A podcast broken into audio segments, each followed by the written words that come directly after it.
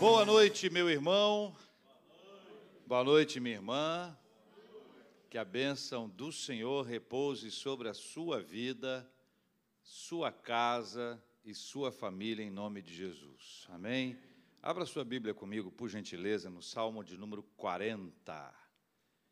40. Há alguns anos eu ouvi essa frase: fez 40, agora aguenta. Nunca mais li o Salmo 40 de outra forma. Claro que eu devo ter ouvido alguém dizer sobre outra pessoa, naturalmente. Salmo de número 40, em 1519, eu fiz um solo com essa canção que aí está.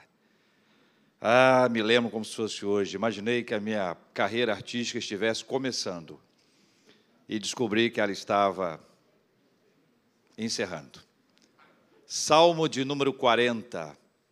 Este salmo é uma verdade, não se trata de uma ficção, não é uma história imaginada, sabe? Aquelas histórias legais que a gente imagina, que a gente inventa e a gente cria.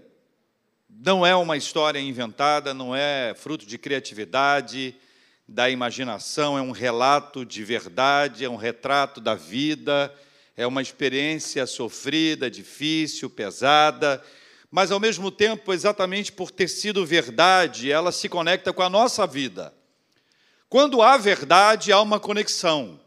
A verdade sempre nos conecta, a verdade sempre nos aproxima. É muito legal quando a gente vê que esse texto fala de verdade. É um texto poético, como todo salmo.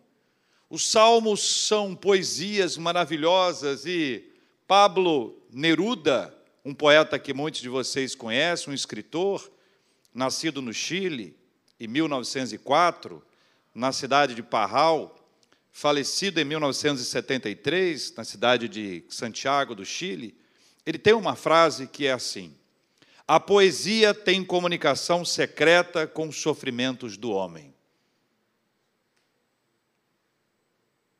Concorda?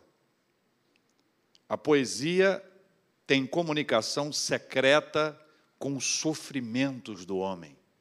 Por meio de um texto poético, nós conseguimos alcançar o coração daquele que escreveu, e aquele que escreveu consegue compartilhar aquilo que está no coração dele, e isso nos conecta de uma forma preciosa. E é lindo quando a gente vai para a Bíblia e vê que a Bíblia é a palavra de Deus e, ainda que seja um texto poético, ele é verdadeiro, ele é profundo, ele apresenta os seus sentimentos, e aqui o salmista compartilha a sua humanidade, ele revela as suas questões, ele admite os seus erros, e não é fácil admitir erros, não é fácil admitir erros. No Brasil, há alguns anos, foi lançada uma ideia muito curiosa, chamada de Feira dos Fracassos, onde as pessoas compartilhariam iniciativas que deram errado. A ideia é ótima, né? A ideia é ótima. O que você fez que deu errado? Compartilha para que outras pessoas não ajam da mesma forma. Isso é um modelo de negócio comum em outros lugares do mundo. Até que ah, o organizador que teve a ideia, que trouxe a ideia, que importou a ideia, começou a entrevistar pessoas para que elas pudessem eh, serem aqueles que apresentariam os seus fracassos. Todo mundo recebeu essa ideia muito bem. Mas com o passar do tempo, a desistência foi tão grande que o evento que era para falar sobre fracasso, adivinha? É isso aí. Fracassou. Não é fácil falar de fracasso. Não é fácil dizer, ah, eu errei, eu fui mal, eu. Curiosamente, a Bíblia nos encoraja a fazer exatamente o contrário, né? Admitir os nossos erros, falar daquilo que a gente faz, daquilo que a gente errou e sem fantasia, maquiagem, sem máscara, sem criar historinhas. Tem dois versículos nesse texto que jogam luz, jogam holofote sobre os dois problemas principais que o salmista estava vivendo no contexto do Salmo 40 e que nós vamos ler inicialmente para a gente entender um pouquinho daquilo que estava acontecendo com ele. Ah, esses dois versículos transitam no âmbito da queda. Os dois versículos que nós vamos ler transitam no âmbito da queda. O primeiro versículo nós vamos ler o versículo 12. Põe os seus olhos aí no texto. Salmo de número 40, versículo de número 12. Leia comigo. Não tem conta os males que me cercam. Olha a sequência. As minhas iniquidades me alcançaram, tantas que me impedem a vista. São mais numerosas que os cabelos de minha cabeça, e o meu coração desfalece. A primeira, primeiro ponto desse, desse, desse salmo de número 12, desse salmo 40, versículo 12, desse assunto que envolve a queda, é a queda gerada pelos próprios pecados. As minhas iniquidades são as quedas e a queda gerada pelo nosso pecado, pela nossa escolha, pelo nosso erro, pelos desvios que a gente comete na vida e que a gente precisa enfrentar. O versículo seguinte é o versículo 14. O versículo 14 diz assim: Sejam a uma envergonhados e cobertos de vexame. Olha o que diz agora: os que me demandam a vida, os que querem a minha morte. Tornem atrás e cubram-se de ignomínia os que se comprazem no meu mal, aqueles que têm prazer no meu mal. Quando eu me dou mal, há felicidade.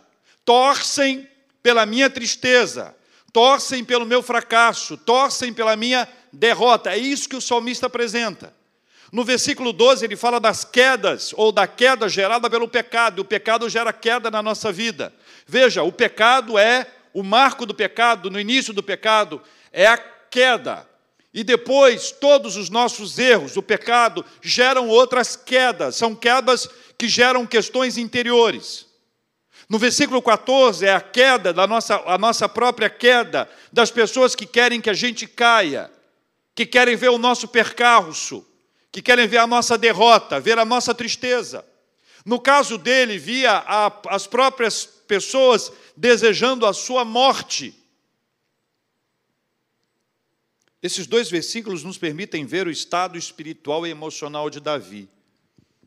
Ele está abatido por causa de suas escolhas, ele está com prejuízo da sua visão e da sua força. Duas questões que decorreram da sua queda quando as iniquidades o cercaram. Ele perde a visão e ele desfalece, perde as suas forças. Não se pode subestimar o impacto do pecado na nossa vida. Não se pode subestimar esse impacto gerado por uma pressão e por uma opressão espiritual. Quem se afasta do Senhor perde a visão e a força. Porque nele, no Senhor, nossos olhos são abertos e passamos a ver o que antes nós não víamos. No Senhor nós somos fortalecidos e temos força, força para prosseguir a caminhada. Davi precisa se recompor espiritualmente, para se recompor espiritualmente, ele precisa da misericórdia do Senhor.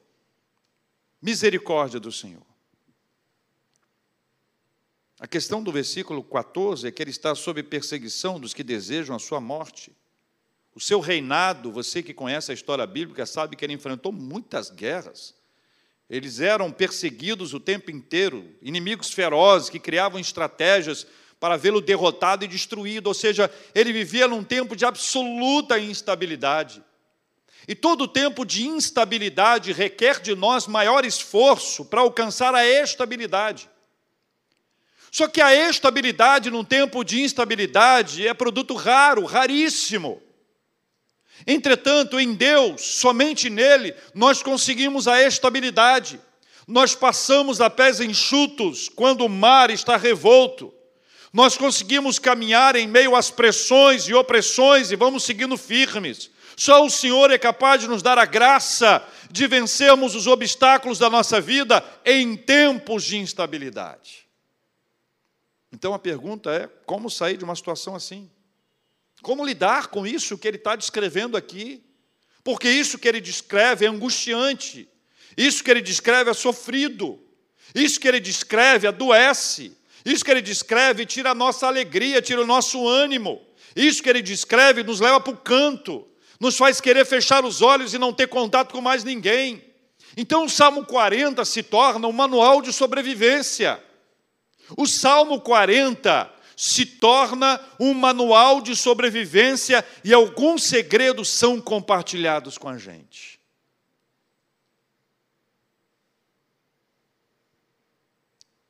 Versículos 1, 2 e 3. Veja comigo o que diz a Bíblia.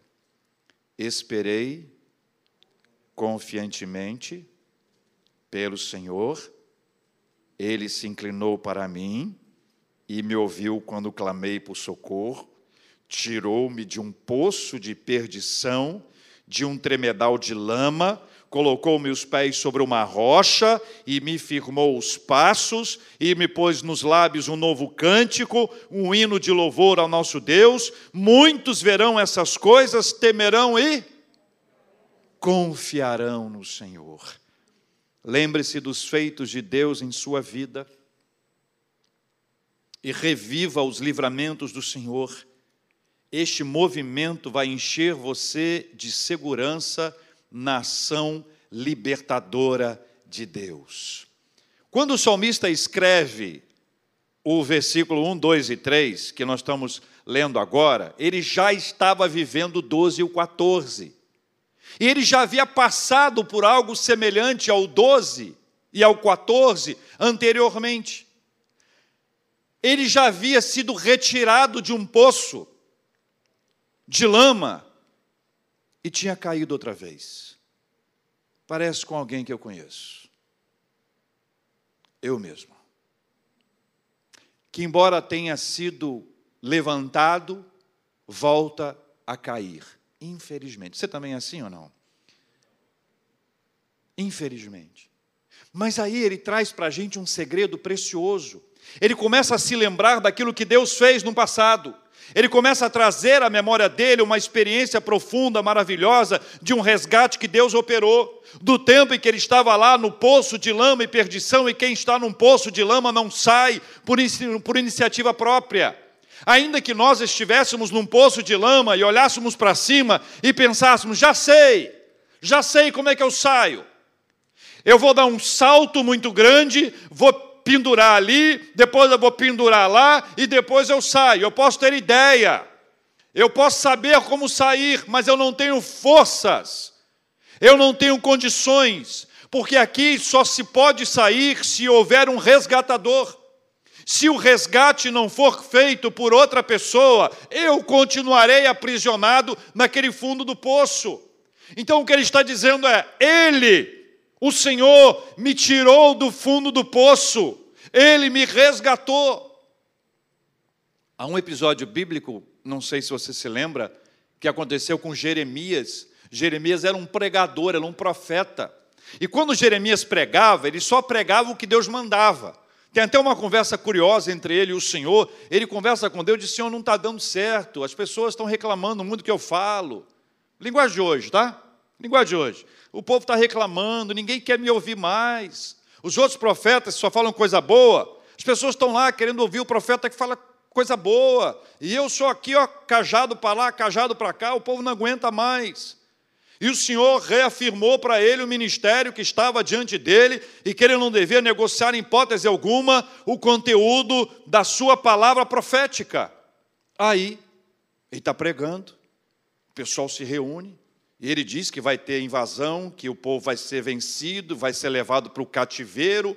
Aí os líderes do povo reúnem-se com o rei, um rei fraco, medroso, amarelão, Chegam para esse rei e dizem para ele: Olha, quando Jeremias fala, as pernas do povo tremem, os soldados ficam as mãos trêmulas, eles ficam com medo, eles não querem ir para a guerra, eles estão já se sentindo derrotados, ele está acabando com o moral do nosso exército.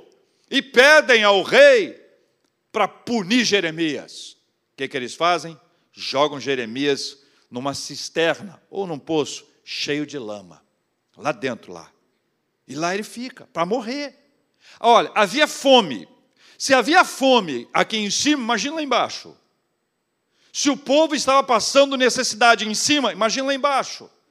Aí aparece um cara chamado Ebed-Meleque. E ele pede ao rei a autorização para resgatar Jeremias. Ele faz uma coisa linda. Ele pega vários panos velhos, antigos, joga e diz para o profeta: olha que detalhe, coloca debaixo do braço das axilas, para quando você for puxado pela corda, não ser machucado. Jeremias, que era Jeremias, homem de Deus, profeta do Senhor, que escreveu Lamentações, escreveu o livro que leva o seu nome, ele não tinha condições de sair dali sozinho, ele precisou de um resgatador, o que aponta para Jesus. Jesus é o nosso resgatador, nenhum de nós tem condições de sair do poço de lama e perdição que nós estamos em razão do pecado, nós precisamos de um resgatador, e o nosso resgatador veio e nos resgatou, e diz a Bíblia, ele nos libertou do império das trevas e nos transportou para o reino do Filho do seu amor. Amém? Louvado seja o nome do Senhor. Lembre-se dos feitos de Deus em sua vida. Reviva os livramentos do Senhor. Este movimento vai encher você de segurança na ação libertadora de Deus. Versículos 4 e 5. 4 e 5. Bem-aventurado o homem que põe no Senhor a sua confiança e não pende para os arrogantes, nem para os afeiçoados à mentira. Arrogância e mentira. Versículo 5: São muitas, Senhor, Deus meu, as maravilhas que tens operado e também os teus desígnios para conosco. Ninguém há que se possa igualar contigo. Eu quisera anunciá-los e deles falar, mas são mais do que se pode contar. Renove a sua fé e a sua confiança em Deus.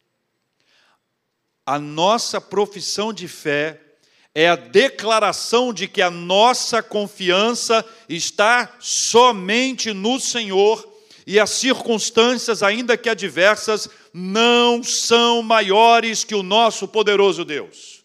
Não são maiores que o nosso poderoso Deus nós não vamos pender nem para arrogância, nem para mentira. Nossos olhos estarão voltados para o Senhor, nós renovamos a nossa fé e a nossa confiança em Deus, nós declaramos, nós anunciamos esta confiança no Senhor e podemos afirmar com todas as letras que o Senhor é mais poderoso que qualquer adversidade que nós venhamos a enfrentar.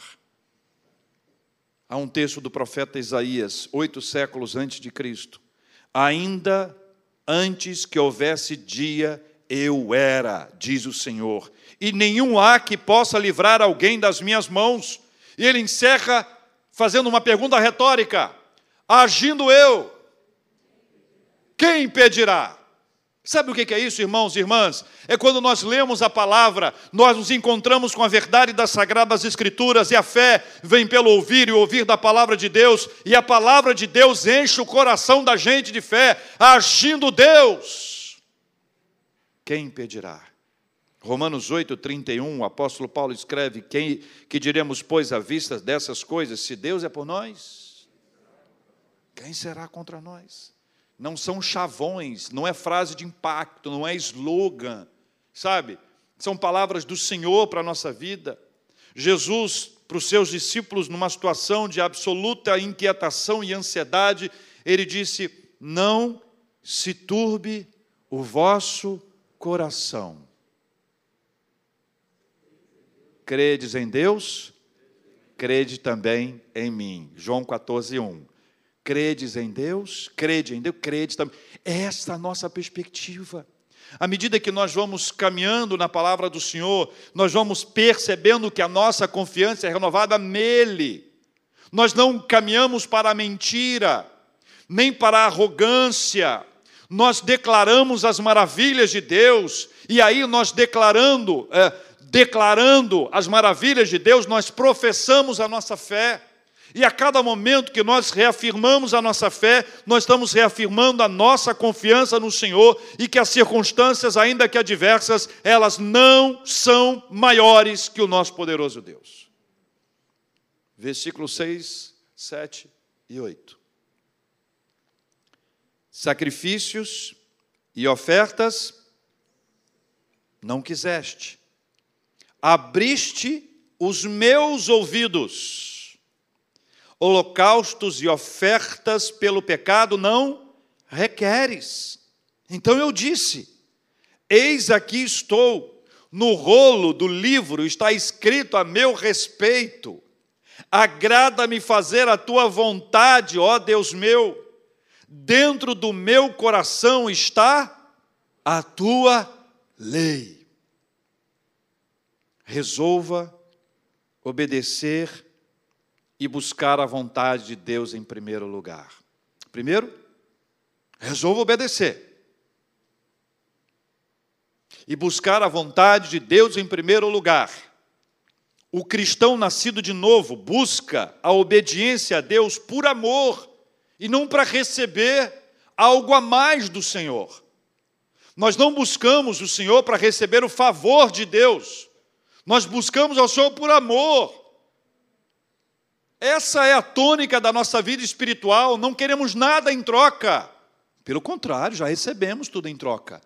Já recebemos demais. Toda a nossa vida é de gratidão, de louvor ao Senhor pelo que nós já recebemos da parte dele. Resolvo obedecer ao Senhor. E aqui duas questões complicadas e simples. Simples, temos que obedecer a Deus. Complicada? Temos que obedecer a Deus. Há uma briga constante entre a minha vontade e a vontade divina, entre a sua vontade e a vontade de Deus. Nós sabemos que a vontade de Deus, ela é três coisinhas. Ela é eu gosto assim, boa, agradável e perfeita. Termina com perfeita. Boa, agradável, é ótima. Nós sabemos a vontade do Senhor e a nossa. A nossa, a nossa não é nem boa, nem agradável, nem perfeita, 100%. Nós temos dificuldades com isso. Houve uma ocasião curiosíssima em que o rei era Saul e Samuel era o líder espiritual do povo. Deus deu uma ordem. A ordem de Deus foi clara: não façam sacrifícios. Não. Samuel foi ver o que estava acontecendo e ouviu no meio do povo um alarido, o povo fazendo festa, festa associada a sacrifício. Quando se aproximou, viu que, na verdade, o rei Saul havia determinado que sacrifícios fossem oferecidos. A ordem de Deus não é para ser questionada, a ordem de Deus é para ser obedecida. Ordem divina, Deus sabe todas as coisas. Cabe ao homem, por melhor que seja a sua intenção, fazer aquilo que Deus determine. Deus conhece as intenções do coração. Saul achou que poderia convencer a Deus em razão da sua atitude, inclusive convencer a Samuel. Entretanto, diz a palavra do Senhor no primeiro livro de Samuel, capítulo 15, versículo 22. Samuel disse para ele: tem porventura o Senhor tanto prazer em holocaustos e sacrifícios, quanto em que se obedeça a Sua palavra? E aí vem uma frase que a maioria de nós conhece: Eis que o obedecer é melhor do que o sacrificar, e o atender melhor do que a gordura de carneiros. O que, que Deus estava estabelecendo ali? Um princípio básico para a nossa vida. O sacrifício era algo requerido pelo Senhor, tinha princípio, meio e fim, tinha o propósito, tinha hora, tinha razão, tinha tudo.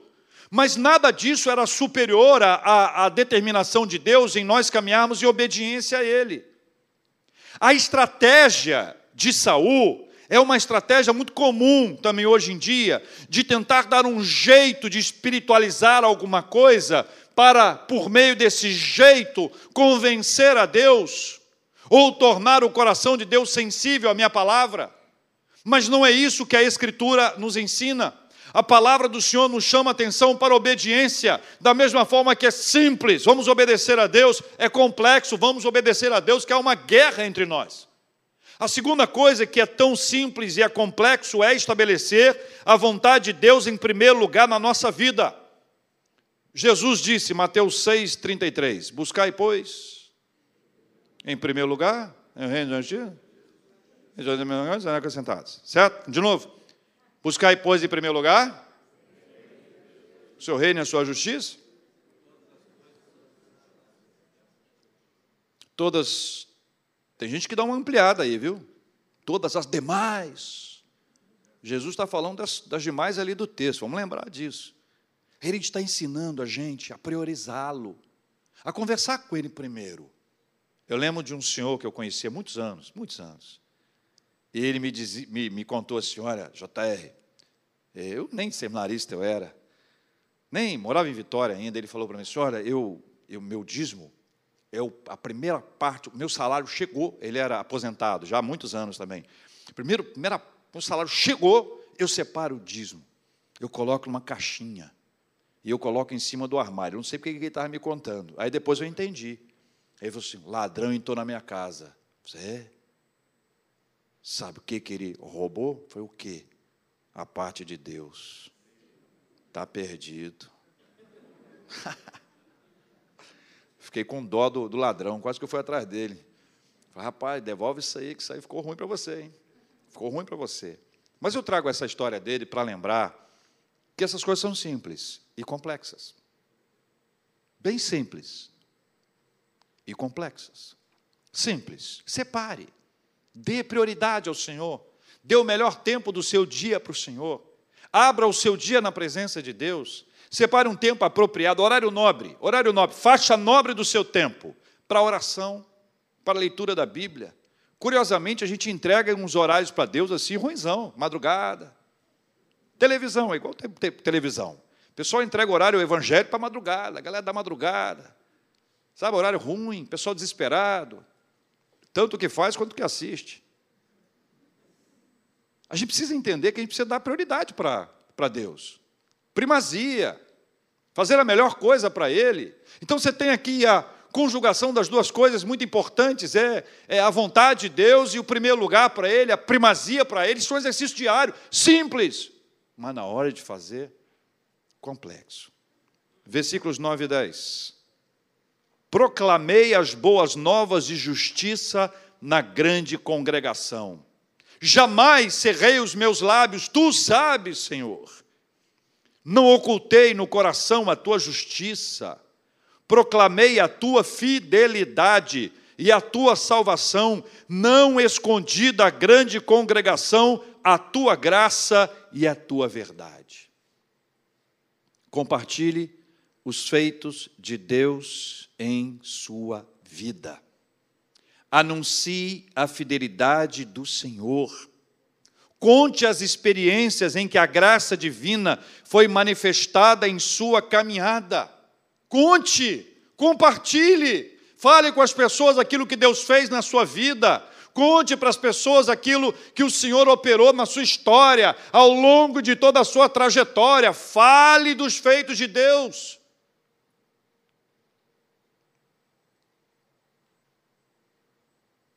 Hoje de manhã, a gente leu Atos 17, e num determinado é, é, é, trecho, Paulo está em Atenas. E aqueles que o escutam falar sobre a ressurreição chamam Paulo de tagarela.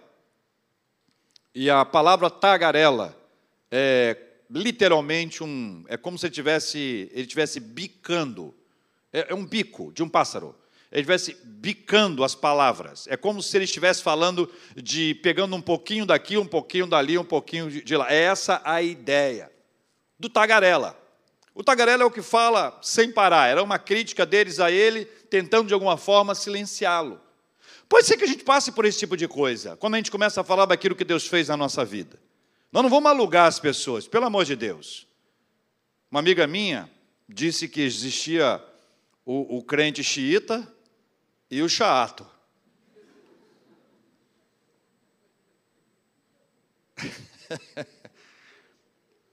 Eu já fui chato. E xiita também. Agora não sei. A gente tem que ter equilíbrio. Só não pode ter omissão. Tem uma frase que atribuem essa frase a várias personalidades, então eu, eu não sei quem é que falou, se falou, se alguém falou mesmo pregue. Se preciso, use as palavras. Já vi essa frase atribuída a vários autores, vários, vários personagens interessantes da nossa história. Porém, algumas pessoas aplicam essa frase quase que literalmente. Não vou falar mais nada. O que vale é o testemunho. E par, saem do, da fala do lugar da fala exagerada, chato, para o lugar da omissão. A omissão é um problema gravíssimo, porque a omissão significa, imagina bem, o que é omissão de socorro? O que é omissão de socorro? Uma pessoa foi atropelada, você atropelou a pessoa, você não, alguém atropelou a pessoa e foi embora, omitiu o socorro. É crime. Piora para ela. Se ela socorrer, ainda que tenha atropelado, atenua de alguma maneira. Conforme advogado, a pessoa nem estava lá. Eu atropelei, não. Você atropelou, não. Você sonhou que atropelou. E a pessoa, tem gente dá jeito. A omissão. A pessoa está se afogando na piscina. Você está na piscina do condomínio, pegando aquele sol, vitamina D, depois desse inverno terrível que nós passamos. Você não achou, não? Eu achei terrível. Terrível que nós passamos. Vai sair o sol, vamos para a piscina. Tem alguém na piscina afogando. Estou morrendo, vai com Deus. É isso que você faz? Mas é isso que você faz quando você não fala nada quando alguém está morrendo. É isso que a gente faz quando a gente está vendo uma pessoa enredada por uma série de coisas, que está passando nesses últimos tempos no desespero, que está vivendo um tempo de trevas na sua vida, escuridão absoluta, que não consegue chegar a solução, alternativa, saída. Nós temos Deus, Deus nos tirou de um poço de lama e perdição. Nós temos uma canção nova para cantar, enquanto nós estamos cantando a nossa canção em espírito. Hum, hum, hum. Subindo na sobrancelha, assim, a pessoa está cantando em espírito, sabe? A pessoa canta assim. Hum, hum, hum. E a pessoa, ah, socorro, socorro.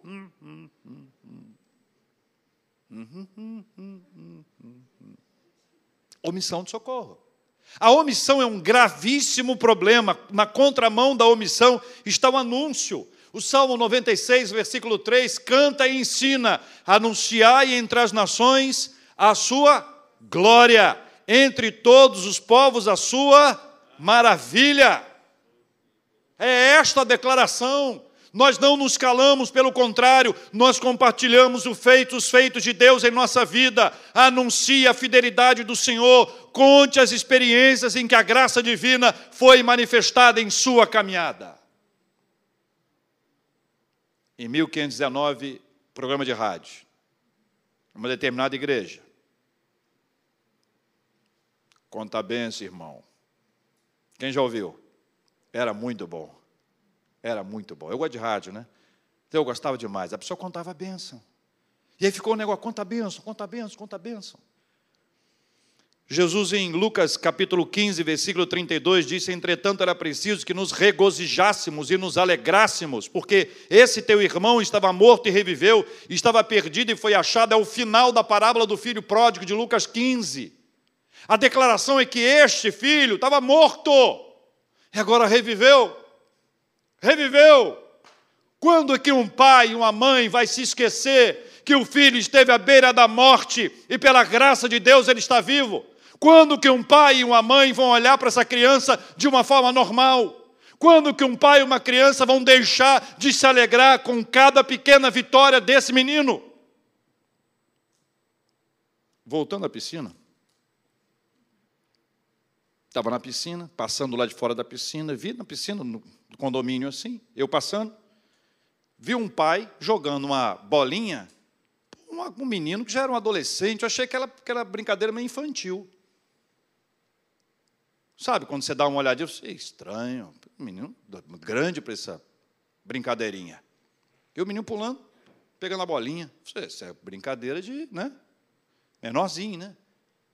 Aí, daí a pouco, a bola caiu fora da, da piscina. O menino foi buscar. Ele era amputado. Ele estava com prótese. E parecia nova, dada a alegria dele. Eu saí envergonhado. Estou contando para você, mas não conta para ninguém, só ficar entre nós dois. Saí envergonhado porque eu estava ali achando que a brincadeira era infantil, mas eu não tenho a menor ideia do que é ter aquela alegria daquele menino com a prótese, pulando alegremente, celebrando o fato de poder andar. Quem é que pode olhar para isso de forma normal? Esse é o encontro com a verdade que nós anunciamos a graça, o milagre, o poder de Deus. Quando nós celebramos na presença do Senhor e compartilhamos com as pessoas os seus feitos, nós anunciamos aquilo que Deus fez. Não tem omissão de socorro, não tem silêncio. Nossos lábios são abertos e o nosso Deus é glorificado. Versículos 11, 13, 15, 16 e 17. Não retenhas de mim, Senhor, as tuas misericórdias. Guarda-me sempre a sua graça e a tua verdade. Praze-te, Senhor, em livrar-me, dá-te depressa, ó Senhor, em socorrer-me.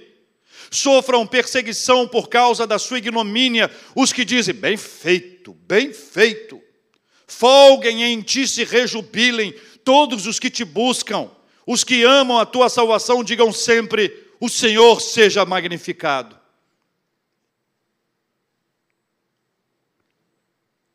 Davi diz: Eu sou pobre.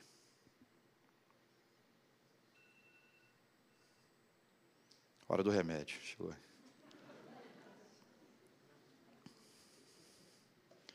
Eu sou pobre e necessitado, porém o Senhor cuida de mim. Tu és o meu amparo e o meu libertador não te retenhas ou não te detenhas, ó Deus meu. Caminhe clamando, confiando e adorando ao Senhor em meio às lutas. Caminhe, não pare, não desista, agradeça, pois o Senhor cuida da gente. Três palavras se destacam nesses versículos finais: misericórdia, socorro, cuidado. A misericórdia está sobre nós. Porque a misericórdia, Deus nos socorre. E ai de nós se não tivéssemos o privilégio de gritar ao Senhor socorro. A gente grita muitas vezes silenciosamente. Eu, eu já gritei silenciosamente. Quem já gritou também silenciosamente? Socorro, Senhor. Socorro. Hum? Porque há misericórdia, há socorro, porque há socorro, há cuidado.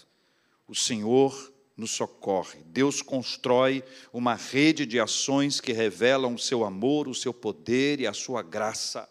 É maravilhoso ser alvo da misericórdia. É extraordinário receber a, a, resposta do socorro do Senhor. Como eu gosto de olhar as montanhas. Não tenho vontade de subir, não, só gosto de olhar elevo os meus olhos para os montes. De onde? De onde me virá socorro? Meu socorro vem do Senhor que fez os céus e a terra. Paulo escrevendo aos Efésios, capítulo 2, versículos 4 em diante, diz assim: Mas Deus, sendo rico em misericórdia, por causa do grande amor com que nos amou, estando nós mortos em nossos delitos, nos deu vida juntamente com Cristo. Pela graça sois salvos. E justamente com Ele, ou juntamente com Ele, nos ressuscitou e nos fez assentar nos lugares celestiais em Cristo Jesus, para mostrar nos séculos vindouros a suprema riqueza da Sua graça, em bondade para conosco em Cristo Jesus. Porque pela graça sois salvos mediante a fé. Isso não vem de vós, é dom de Deus, não de obras, para que ninguém se glorie, pois somos feitura dele, criados em Cristo Jesus para boas obras, as quais Deus de antemão preparou para que andássemos nelas. É por causa da misericórdia do Senhor que Jesus foi enviado. É por causa da misericórdia do Senhor que Jesus chegou ao nosso meio. É por causa da misericórdia do Senhor que Jesus andou entre nós. É por causa da misericórdia do Senhor que Jesus nos alcançou, porque nós estávamos mortos em nossos delitos e pecados, nós estávamos destinados ao inferno, à morte eterna. O Senhor nos resgatou. O Senhor veio para nos encontrar, para nos levar de volta para a casa do Pai. Foi em razão da Sua misericórdia que Ele nos socorreu. Nós estávamos lá no fundo do poço espiritual, sem condição alguma de sairmos de lá sem termos ideia da maneira como nós poderíamos pensar para criarmos uma saída, uma alternativa. O Senhor nos resgatou, Ele veio ao nosso encontro e nos tirou do fundo do poço e nos colocou os pés sobre a rocha e nos firmou os passos e colocou em nossos lábios uma nova canção, um hino de louvor ao nosso Deus. Misericórdia, socorro, cuidado. Salmo 40, versículo 16: Folguem em ti e rejubilem todos os que te buscam os que amam a tua salvação digam sempre: O Senhor seja magnificado. Amém. Vamos orar? Eu quero orar com você nessa hora, dentro dessa palavra de Deus para a nossa vida. Eu não sei se você já teve a mesma sensação que eu de olhar para o Salmo 40 e ficar só nos primeiros versículos. Ainda mais aquela letra que eu cantei no início da minha carreira artística e no encerramento da mesma. Esperei confiantemente no Senhor, e Ele se inclinou para mim e me ouviu quando clamei por socorro, e me ouviu quando clamei por socorro. E alguém está pensando, agora entendi, porque a carreira acabou. É tão bom quando a gente sabe que Deus está com a gente em todo o tempo. Eu volto os meus olhos para os versículos 12 e 14. Os pecados cercaram Davi. Ele não conseguia enxergar saída alternativa os pecados o amarraram. Ele perdeu a visão espiritual e a força espiritual. Não estou aguentando nada. Estou aguentando nada. É até capaz de dizer que Deus me abandonou. Deus me abandonou. Deus não responde a minha oração. Por que será, Brasil? Hum? Segundo, o 14, a outra queda. Querem a nossa queda. Primeiro, quero te avisar que o inimigo das nossas almas quer a nossa queda, direto, o tempo inteiro. Mas tem gente, carne e osso, que também quer a nossa queda. E nos faz mal quando a gente descobre que alguém não gosta da gente. A gente acha, a gente não. Algumas pessoas acham que serão queridas por todos. Todo mundo me love. Todo mundo love-me. Quem dera, né, gente? Mas não é assim, a vida não é assim. Tem uns que gostam e tem uns que não gostam. Faz parte. Não estressa com isso, não. Não estressa, não. Faça a sua parte. O melhor possível. Mas não brigue por causa disso. Diante de todas essas questões que nos cercam e que querem promover a nossa queda, nós precisamos da ajuda do Senhor. Primeiro, lembre-se daquilo que Ele fez. Ele já te tirou do poço de lama uma vez. Vamos clamar para Ele tirar de novo em nome de Jesus. E vamos fugir desse poço, hein? Pelo amor de Deus, hein? Vamos fugir desse poço. Vamos orar? Se você puder ficar de pé, quero orar com você.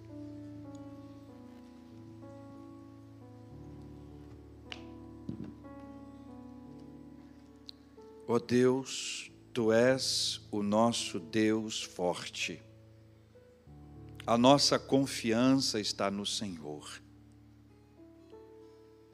Diante do Senhor, nós falamos daquilo que se passa dentro da gente. E a gente sabe, sabe, a gente reconhece. Cada uma das nossas falhas são reconhecidas diante da gente. A gente pede perdão ao Senhor em nome de Jesus perdão pelos nossos pecados que nos privam da visão espiritual, pecados que nos arrancam a força, que nos adoecem espiritualmente, que nos levam ao desânimo, que nos levam à morte espiritual. Nós reconhecemos e pedimos perdão em nome de Jesus. Nós sabemos, ó Deus, que são muitos os que querem queda de alguém. Nós não queremos ser contados entre estes. Nós queremos ser contados entre os que querem o bem das pessoas. Por isso, se houver alguém com desejo que o outro caia, que o outro pereça, que o outro não avance, que o outro seja destruído, nós repreendemos isso em nome de Jesus. E nós pedimos que o Senhor nos ajude para que no meio das tormentas da nossa vida nós sejamos fortalecidos e sob a bênção do Senhor possamos caminhar, amparados na tua palavra e vivendo para a glória do nome do Senhor. Oro pelos meus irmãos e minhas irmãs e peço que sobre eles esteja a bênção do Senhor, bênção da vida e não da morte, bênção da paz, da alegria, da esperança, bênção da saúde bênção daqueles que sabem que podem contar com o Senhor, que o Senhor é Deus presente, é Emanuel, é Deus conosco, que está com a gente em toda e qualquer circunstância da vida, seja hoje, seja no futuro, assim como esteve no passado. Nós nunca vamos nos esquecer do que o Senhor fez. Sempre vamos contar. E se houver alguém aqui entre nós, ó Deus, que tem se omitido, tem sido uma pessoa omissa quanto à sua responsabilidade, até para contar o que o Senhor já fez na sua vida, eu peço ao Senhor que abra os nossos lábios e que nos ajude a compartilhar, não como chatos, mas como saudáveis, equilibrados, abençoados, que compartilham aquilo que vivem, cujas histórias são construídas pelo Senhor para edificar outras vidas também, e não para edificar, ou não para, para ser algo somente para mim, mas é para compartilhar, para abençoar outras vidas e outras pessoas. Nós oramos pela saúde física, emocional e espiritual de cada um. Oramos, ó Deus, por equilíbrio relacionamentos saudáveis, oramos por prosperidade, oramos por uma vida financeira estável, por uma gestão dos nossos recursos com sabedoria, equilíbrio. Pai, tudo nós consagramos ao Senhor. E pedimos a bênção e a graça do Senhor sobre nós. Lembramos de dois irmãos que estão internados lembramos do Francisco, lembramos do Hermênio, lembramos de uma irmã, Dona Lúcia. Que a bênção do Senhor repouse sobre esses queridos que internados estão. Pedimos que eles sejam curados em nome de Jesus, para a glória do Senhor Jesus. Em nome de quem oramos. Amém. Podem se assentar.